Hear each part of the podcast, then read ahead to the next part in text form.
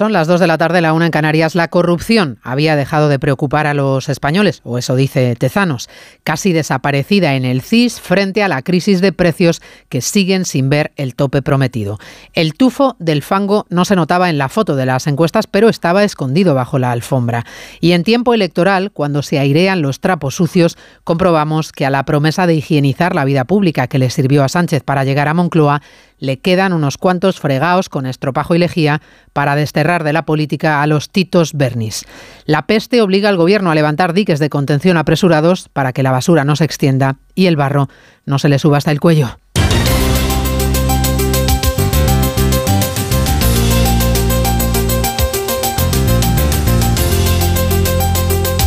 En Onda Cero, Noticias Mediodía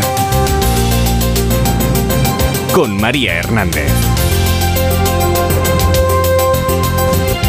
Muy buenas tardes, bienvenidos a Noticias Mediodía. El charco de la mesa de los 15. ¿Cuántos diputados del PSOE había en la mesa para 15 en el reservado del Ramsés del Tito Berni que figura en el sumario judicial? ¿A quiénes y a cuántos diputados del PSOE en la Cámara Baja salpica la mancha del caso mediador que empieza a quemar en Ferraz a tres meses de las elecciones? Según Pachi López, a ninguno por lo que sabe, claro, que investigación interna no ha habido. Tampoco apuesta el PSOE porque se investigue en el Congreso, como han exigido ya Esquerra o Compromís. Y lo de la comisión de investigación no será por nuestra iniciativa, porque creo que, que cuando un asunto está su judice es mejor que los tribunales eh, investiguen, decidan. Una cosa es ir a una cena y otra cosa es corromperse. ¿eh? Es decir, al corrupto, expulsión. Punto. No hay más. Dice la ministra de Hacienda María Jesús Montero que los precios subieron en febrero, pero solo dos décimas de nada. Ya no puede recurrir al comodín de la inflación intermensual porque tampoco es bueno el dato, pero sí a la solución imaginativa del pico sin importancia. ¿Cómo hacer que la inflación disparada no estropee un buen titular.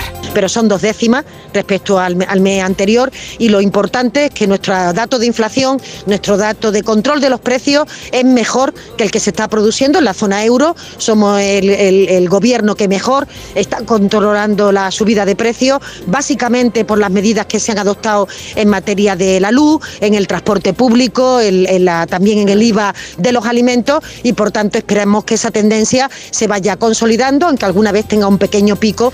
El pequeño pico, poco importante. Difícil explicar también para la otra Montero ministra de Igualdad, en este caso, la cifra por escrito y oficial de la ristra de sentencias condenatorias por agresión sexual que los jueces han tenido que revisar a la baja al aplicar la ley del solo sí es sí.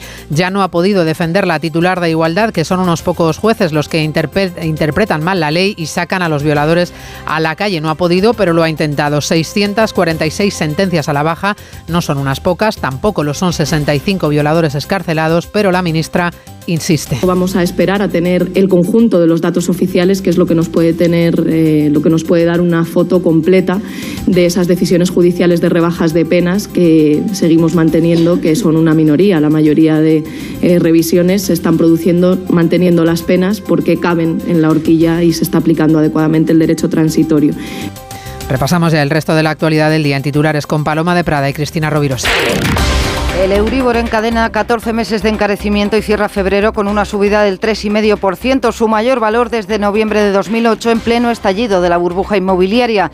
El incremento supondrá 294 euros más al mes para una hipoteca media de 150.000 euros. El Tribunal Superior de Justicia de Castilla y León corrige a la Audiencia Provincial de Zamora y revoca la sentencia que rebajó en seis meses la pena a un violador en virtud de la ley del solo sí es sí. Se le aplicará la pena inicial de nueve años y medio a la que fue condenado por un delito de agresión sexual continuada. El gobierno catalán pide disculpas por el caso de las gemelas de Sallent y reconoce que algo ha fallado cuando ha habido una tentativa de suicidio y otro consumado de dos menores. Es un fracaso del sistema, ha dicho la portavoz de la Generalitat, Patricia Placha. Cataluña decretará mañana el estado de excepcionalidad para afrontar la grave situación de sequía, una medida que va a suponer restricciones en el uso del agua en 15 comarcas con más de 200 municipios afectados que suman 6 millones de habitantes. El presidente de Ucrania, Volodymyr Zelensky, reconoce que la caída de Bakhmut está cada vez más cerca. La toma de esta ciudad en el este del país supondría el mayor logro de Putin en el último año, eh, medio año de invasión. Daría a Rusia además la posibilidad de controlar toda la región del Donetsk. La Iglesia logra una recaudación récord a través de la declaración de la renta del pasado ejercicio, 320 millones de euros. Se ha duplicado el número de contribuyentes que marcaron la X en la casilla de la Iglesia Católica. Lo hicieron más de 8 millones y medio de personas. En cuanto al tiempo, la borrasca Juliet sigue instalada en el Mediterráneo y castigando especialmente a Baleares, incluso con problemas en el suministro eléctrico. Mallorca, María Cortés. 5.500 abonados siguen sin electricidad, la mayoría en la Serra de Tramuntana, donde más están sufriendo las consecuencias de este temporal. Preocupa especialmente la situación de Yuc, donde decenas de personas están atrapadas en el refugio de Menut y también en la hospedería sin luz ni cobertura. 80 efectivos están trabajando de manera incesante en las carreteras de acceso para poder evacuarlos. Preocupa también la situación de los torrentes, ocho ya se han desbordado en Mallorca, aunque desde el gobierno insisten que están monitorizados para controlar el nivel del agua. Se espera que la situación comience a remitir a partir de esta tarde. Llegan también los efectos de Juliet al resto del país, nevadas en el norte y temperaturas que siguen siendo gélidas. Esta mañana se registraban 16 bajo cero en la localidad alcarreña de Molina de Aragón. El aire polar continental que ha llegado a la península va a seguir con nosotros varios días, pero la borrasca mediterránea que entraba ayer en escena se irá retirando hacia Cerdeña a última hora. Hasta entonces seguirá nevando en Mallorca, copos que también se esperan por encima de los 300 metros en Cataluña, Aragón, La Rioja, Navarra, País Vasco y Cantabria. En el resto del país, más sol que nubes. El viento seguirá soplando con fuerza en el este, aumentando la sensación de frío. La noche se presenta de nuevo en modo congelador. Helará en prácticamente toda la península. En ciudades como Teruel o Cuenca se esperan 6 grados bajo cero, menos 5 en Zamora o menos 4 en Ávila. Las máximas se mueven entre los 17 de Huelva y los 3 grados de Burgos. Una guitarra eléctrica bajo una tormenta eléctrica suena así. Y un coche eléctrico asegurado por línea directa, así. En línea directa tienes un todo riesgo para eléctricos e híbridos enchufables por un precio definitivo de 249 euros y tu moto eléctrica por solo 119 euros. Ven directo a lineadirecta.com o llama al 917-700-700. El valor de ser directo. Consulta condiciones. Las mejores ficciones ahora se escuchan. ¿Qué pasó en Marte? ¿Por qué hicimos lo que hicimos? Retornados. Y lo más importante, ¿para qué volvimos? Han subido las persianas y hay un policía que está asomado mirando. Malas decisiones. Dios, me cago viva. Mira, me voy a quitar el chip, ¿vale? Nosotros 2036. No quiero seguir compartiendo sueños contigo. Solo en Sonora. En Onda Cero, Noticias Mediodía, con María Hernández. A medida que vamos conociendo detalles del caso Mediador, rebautizado ya como caso Bernie, más engorda el escándalo de corrupción. La investigación judicial no ha puesto nombres, pero sí salpica a 15 diputados del PSOE, incluyendo al que hasta hace dos días ha sido portavoz adjunto del Grupo Socialista en la Comisión de Hacienda, que usaba el Congreso para sus negocios con empresarios que le pagaban por sus favores, a los que se llevaba luego de juerga, y que habría usado un club de fútbol amateur de niños para lavar las sucias comisiones. Tan sucias como las peticiones que el general implicado en este caso, en esta trama, le habría hecho al mediador. Sexo con churumbeles. Repasamos lo que va trascendiendo de la investigación y del sumario con Ismael Terriza. Pues todo lo que va saliendo procede del empresario mediador que sigue aportando fotos, audios y conversaciones de WhatsApp, por ejemplo, en las que se demostraría que el general de la Guardia Civil, Francisco Espinosa, ya detenido, el que despechado por una infidelidad pedía sexo con travestis, también utilizaba sus influencias para conseguir contratos para empresarios a cambio de dinero. Por ejemplo, cuando dirigía la lucha contra el crimen organizado en el Sahel, habría mediado en la concesión de un total de 300.000 euros con fondos públicos que fueron a parar a una empresa de drones. El general sería uno de los líderes de la trama, el empresario mediador que está tirando de la manta a y el señalado como número uno de la red, el que fuera diputado socialista hasta hace solo unos días, Juan Bernardo Fuentes, el Tito Berni, que recibía en el Congreso, concedía favores y organizaba las juergas. Ayer se supo que 15 diputados socialistas fueron invitados a una cena, hoy que cinco más participaron en una segunda velada. Se trata de investigar si después de comer hubo también prostitutas. Esto es lo que intentan esclarecer en paralelo desde Ferrat, también en Moncloa, preocupados en las filas socialistas por determinar el alcance de la herida y dónde cortar. La sospecha se extiende sobre el PSOE y por ende sobre el gobierno y faltan por despejar algunas grandes incógnitas. La primera es, en efecto, hasta dónde estaban pringados los diputados del PSOE que participaron en la cena con Juan Bernardo Fuentes Curbelo, la cena de los 15, de los que Pachi López no sabe nada. Se le ha preguntado hoy a la ministra portavoz en el Consejo de Ministros, respuesta de manual, tolerancia cero a cualquier comportamiento corrupto y ataque al PP como defensa. Juan de Dios Colmenero, Moncloa. Así es, desde la mesa del Consejo de Ministros y en nombre del Gobierno, ha dicho la ministra portavoz Isabel Rodríguez, que el Ejecutivo rechaza, condena este tipo de actos supuestamente cometidos por diputados socialistas. Expresar en nombre del Gobierno nuestro rechazo y condena a este tipo de, actitudes, comportamientos que además eh, son denigrantes eh, desde el punto de vista eh, del servicio público, incompatibles con el compromiso público. El Ejecutivo está muy preocupado con este asunto, tolerancia cero, pero no ha contestado la ministra portavoz si hay más diputados implicados, ni si acepta una comisión de investigación en el Congreso, ni siquiera si van a comparecer algún miembro del Ejecutivo para dar explicación. Bueno, el Partido Popular tiene más preguntas. Quiere saber qué instalaciones del Grupo Socialista en el Congreso y en el Parlamento de Canarias utilizó esta supuesta red corrupta y exige al PSOE que pida perdón por haber manchado la sede de la soberanía nacional. A la lista de ministros cuya comparecencia han solicitado ya los populares se añade además el de Exteriores, José Manuel Álvarez, porque al parecer el general implicado en esta trama se dedicaba a conseguir condecoraciones para personal diplomático en determinadas embajadas para que la trama pudiera operar en estos países. José Ramón Arias. Los populares exigen explicaciones al más alto nivel en el PSOE porque están convencidos de que sí conocen qué diputados participaron en las cenas con Tito Berni. El líder del PP, Núñez Feijóo, considera que lo que conocemos es la punta del iceberg y que haría mal el PSOE si pretende tapar lo ocurrido. Esto es un caso de corrupción cutre y es un caso de corrupción lamentable que los congresistas y los senadores acudan a Madrid no a cumplir sus funciones, sino a divertirse de forma lamentable por las noches con todo tipo de prácticas, desde la prostitución a la droga. Me parece que eso para un partido político es una bomba en sus principios éticos. Los populares han ampliado la lista de comparecientes en el Congreso por la relación de cuatro ministerios con las dos ramificaciones de la rama, de la trama, la del exdiputado socialista y la del general de la Guardia Civil. Si el Partido Popular decidiera solicitar una comisión de investigación en el Congreso, en esto tendría al lado a algunos socios de gobierno. Esquerra o Compromís, por ejemplo, ya se han decantado y confirman que si hace falta se alían con Feijó en su exigencia de responsabilidades ante esta trama que consideran vergonzosa, ilegal e inmoral. Si Sánchez espera que los socios le saquen del apuro, igual no acierta. Congreso, Ignacio Jarillo. Sí, esta vez los socios habituales del PSOE como Rufián de Esquerra o Aldo de Compromís veían bien una comisión de investigación sobre este caso. Pues que se investigue, si quieren presentar una comisión de investigación nosotros votaremos a favor. Cualquier iniciativa Compromís eh, la apoyará. Otros más cautos esperan a que hable el PSOE y luego ya veremos, decían PNV o PDCAT. Una comisión de investigación tiene todo el sentido del mundo. Vamos a ver qué es lo que sucede. Pues tiene que ser el mismo grupo socialista que depure las responsabilidades oportunas. Pero el portavoz socialista Pachi López, que no ha aportado nombres de los comensales a esas cenas eh, y fiestas con prostitutas, sí anuncia otra línea roja para ser expulsado. Una, la corrupción, pero también... O de actuaciones deshonestas en el sentido que todos entendemos, será apartado de nuestra disciplina. El PSOE para este caso no cree necesaria una comisión de investigación. Este caso tiene su origen, le recuerdo, en Canarias y es en las islas donde el terremoto político podría tener consecuencias más serias para el Partido Socialista, que empieza a temer un vuelco electoral por el descrédito del presidente Ángel Víctor Torres.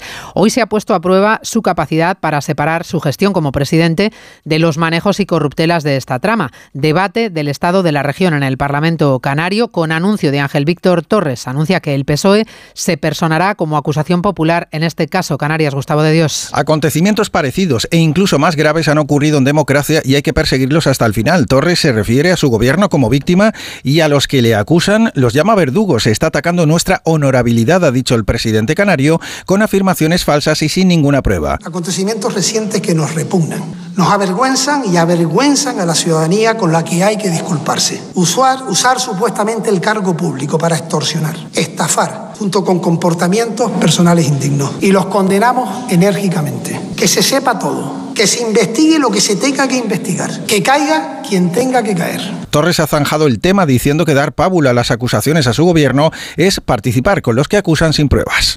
Hoy vamos de escándalo en escándalo porque, aunque no sea corrupción, es igual de escandaloso o más el dato de los precios con el que hemos cerrado el mes de febrero. Dato provisional de momento. ¿Se acuerdan de que hace unos días el ministro Planas le decía a Carlos Alsina que hay elementos objetivos para pensar que ya han llegado a su tope y que van a empezar a bajar? Pues no, no solo no bajan, sino que siguen subiendo y la subyacente se dispara otra vez. ¿Y se acuerdan de que hace unos días el gobierno buscaba el comodín de la inflación intermensual para explicar que los precios iban moderándose? Bueno, pues hoy ya no, porque los precios suben no solo de año a año, sino también de mes a mes. Patricia Gijón. La inflación acelera la interanual dos décimas hasta el 6,1%, pero de enero a febrero el incremento es de un abultado 1%, la mayor subida en 45 años. Detrás están la electricidad, alimentos y bebidas no alcohólicas, que no compensan la bajada del transporte. Lo que más preocupa la subyacente sin la energía y los alimentos frescos, que también bate récords hasta el 7,7% y muestra un contagio a toda la cesta de la compra. La subida es más fuerte de lo que esperaba el Gobierno, pero la ministra de Hacienda, María Jesús Montero, quita hierro. Y por tanto esperemos que esa tendencia se vaya consolidando, aunque alguna vez tenga un pequeño pico, pero como digo, de apenas dos décimas y luego se irá corrigiendo a lo largo de las próximas semanas, a lo largo de los próximos meses. Lejos de mejorar, la inflación empeora para Podemos, que reclama a sus socios de Gobierno medidas urgentes en materia de alimentación e hipotecas. Tercer asunto que nos escandaliza hoy, el de las sentencias revisadas por la ley del solo sí es sí. Los datos ya confirmados por el Consejo General del Poder Judicial sobre el número de sentencias condenatorias que los jueces han tenido que revisar a la baja en aplicación de la ley, cuya reforma no se ve de momento por ningún lado. Con los datos en la mano del Supremo, de los tribunales ordinarios y de las audiencias provinciales, salen 646 reducciones de penas y 65 escarcelaciones de violadores. Y faltan todavía las cifras de Castilla y León y de Asturias. Así que ya no es una campaña de unos cuantos jueces que aplican mal la ley, como argumentaba la ministra Montero. Eva Llamazares. 646 rebajas porque la ley Montero ha sido en todos esos casos más favorables y 65 violadores excarcelados antes de lo previsto. Según fuentes del CGPJ, esa es la cifra que arroja de momento la suma de resoluciones que han contemplado sentencias más bajas en los cinco meses que lleva vigente la reforma del solo sí es sí. A las sentencias dictadas por el Supremo a la hora de resolver recursos de sentencias aún no firmes, se suman las revisiones de los tribunales sentenciadores, TSJ y audiencias provinciales. El primer análisis refleja que la aplastante mayoría de tribunales ha rebajado en contra de la versión de la ministra Montero, que achaca las consecuencias a la mala interpretación de algunos jueces. Algunos no lo han hecho porque no se trataba de supuestos en los que la ley es más beneficiosa y aún faltan por conocer datos, además de los asuntos en trámite, de modo que se calcula que la cifra crecerá de las 10 causas en las que el Supremo optó por la ley Montero como ley más favorable, siete fueron violaciones a menores de edad.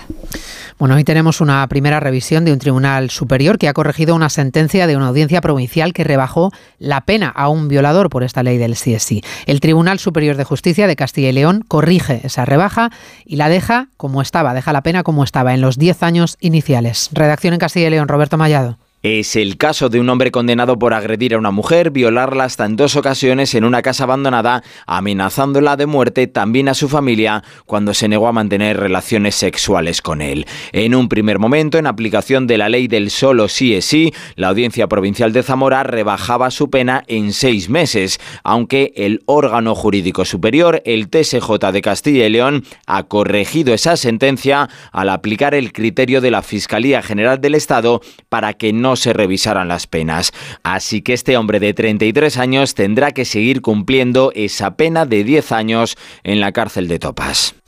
Cifra récord, la que ha recaudado la Iglesia el año pasado en la declaración de la renta. Se duplicó el número de contribuyentes que marcó la casilla de la X. El apoyo financiero a la Iglesia aumenta como nunca. Los españoles destinaron a través del IRPF 320 millones de euros. Mercedes Pascua. Un 8,5% ha subido la recaudación. Más de 84.000 personas marcaron por primera vez su X en el último ejercicio. En total, 8 millones de ciudadanos colaboran con la Iglesia a través de su declaración, lo que supone casi un tercio del total de contribuyentes. Este respaldo al trabajo eclesiástico se explica, como ya ha pasado en otras ocasiones, por la crisis económica y humanitaria. Fernando Jiménez Barrio Canal es el vicesecretario de Asuntos Económicos de la Conferencia Episcopal. Que en momentos especialmente duros como los que se han vivido y los que me temo que vamos a seguir viviendo, que cuando esto pasa se incrementan las, eh, las declaraciones. El número total de declaraciones ha aumentado en 14 de las 17 comunidades autónomas, especialmente Andalucía, Madrid, Castilla-La Mancha y Valencia. A las 2 y 20, 1 y 20 en Canarias hablamos de la ansiada fumata blanca sellada con la Unión Europea. Rishi Sunak, el primer ministro británico, está hoy en Belfast para explicar a ciudadanos y a empresarios norirlandeses el nuevo pacto alcanzado sobre el protocolo de Irlanda del Norte, que ha sido rebautizado como Acuerdo Marco de Windsor.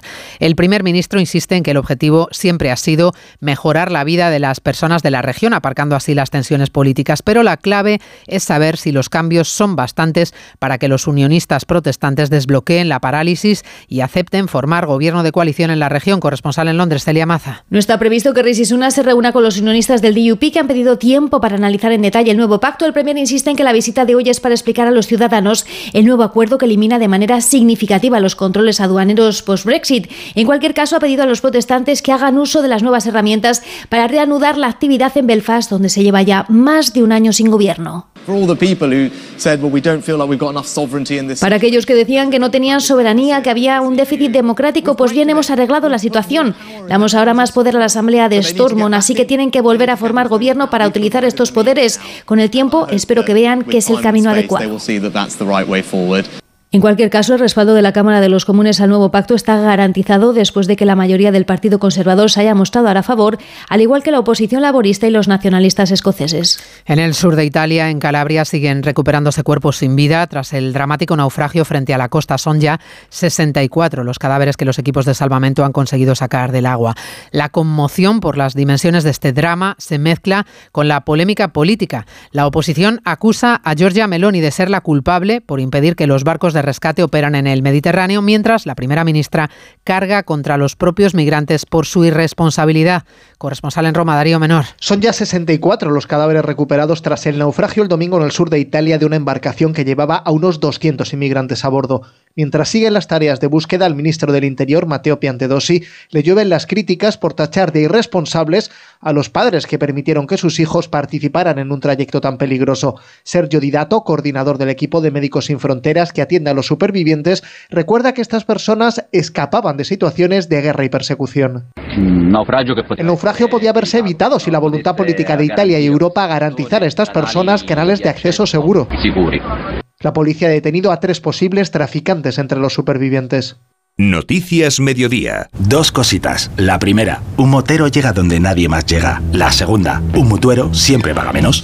Vente a la mutua con tu seguro de moto y te bajamos su precio sea cual sea. Llama al 91 555 5555. 91 555 5555. Por esta y muchas cosas más, vente a la mutua. Condiciones en mutua.es. Libérate de tus deudas. Si tienes casa en propiedad y no llegas a fin de mes por los préstamos, Agencia Negociadora te puede cambiar la vida. Pagaba antes mm, casi 2.300 euros y ahora pago 455. Tenía siete préstamos, siete recibos, a tener uno. Y además de una diferencia descomunal, una diferencia increíble ha cambiado mi vida al 100%. Llama gratis al 900-900-880, 900-900-880 o agencianegociadora.com.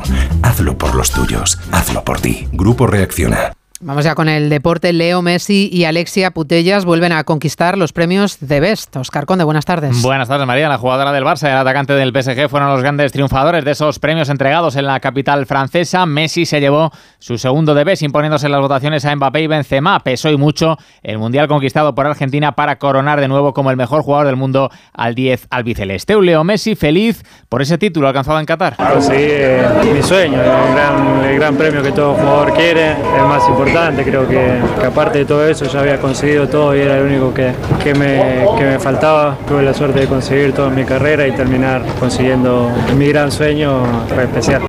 Lidera el argentino el 11 del año con triple presencia madridista las de Benzema, Modric y Courtois. El belga que no se llevó el premio mejor portero fue a parar a manos del argentino Dibu Martínez, también reconocido como mejor entrenador el seleccionador del albiceleste, escalón y renovado, por cierto, hasta 2026. Triunfó el fútbol español en categoría femenina en esos de Best, donde Alessia Putellas hizo historia al repetir por segundo año consecutivo como mejor jugadora en un 2022 agridulce para ella, ganadora de Liga y Copa, finalista de Champions, pero lesionada de gravedad desde el pasado mes de julio. Un fútbol fútbol femenino sacudido en los últimos meses por polémicas como la que rodea a la selección española o los problemas en torno a los combinados de Canadá o Francia, situaciones que espera tengan solución. Alexia Putellas. Últimamente están apareciendo ciertos problemas en, en países, pero creo que no es una cosa de un país en específico, creo que es una cosa a nivel global. Creo que nos tenemos que juntar entre todos, todas las instituciones, jugadoras, escucharnos entre todos y, y, ver lo que, lo que creemos que es mejor para, para el fútbol, que al final va a ser lo mejor para el aficionado, para las jugadoras que son las protagonistas y al final salir ganando todo el mundo. Miramos ya esta semana la Copa del Rey con sus dos partidos de ida de semifinales. El jueves ese clásico entre Real Madrid y Barcelona. Antes mañana miércoles se abre la otra eliminatoria, la que se ven las caras Osasuna y Athletic de Bilbao. Recupera Valverde a Íñigo Martínez y Ander Herrera. En el aire la presencia de los tocados Geray y Nico Williams. Enfrente un conjunto navarro al que vuelve Rubén García tras su lesión. Ilusionado con la Copa, el técnico de Osasuna, Yago Barrasate. Y lo que está claro es que si hemos llegado a semifinales tenemos argumentos. La ilusión es uno de los argumentos. Tenemos grandísima ilusión, pero no solo con ilusión se llega a semifinales. Entonces tenemos más argumentos, nadie nos ha regalado y ahora si estamos en semifinales es porque nos lo hemos ganado, tenemos argumentos para pelear por ese pase a la final. Semis de Copa que llegan después de que anoche se completase la jornada de Liga con la victoria del Villarreal 2-1 sobre el Getafe, jornada que deja muy mala noticia en el Betis, dice adiós a la temporada Nabil Fekir a causa de una lesión en el ligamento cruzado de su rodilla izquierda. Lejos de nuestras fronteras se ha confirmado hoy la dimisión del presidente de la Federación Francesa de Fútbol, Noël Legraet, envuelto en una serie de escándalos, en particular por acusaciones de acoso sexual que ya habrían provocado que fuese apartado del cargo de forma temporal el pasado mes de enero. Y además en tenis, pendientes del estado físico de Carlos Alcaraz, el murciano tiene previsto someterse hoy a pruebas médicas para conocer el alcance de esas molestias en su pierna derecha y decidir si participa o no en el abierto de Acapulco en el que tendría que debutar esta próxima madrugada. Si buscas coche sin caer en el derroche, ¿qué coche me compro.com? Rentino nuevo sin dejarlo para luego, ¿qué coche me compro.com? Usados, 100% garantizados, ¿qué coche me compro.com?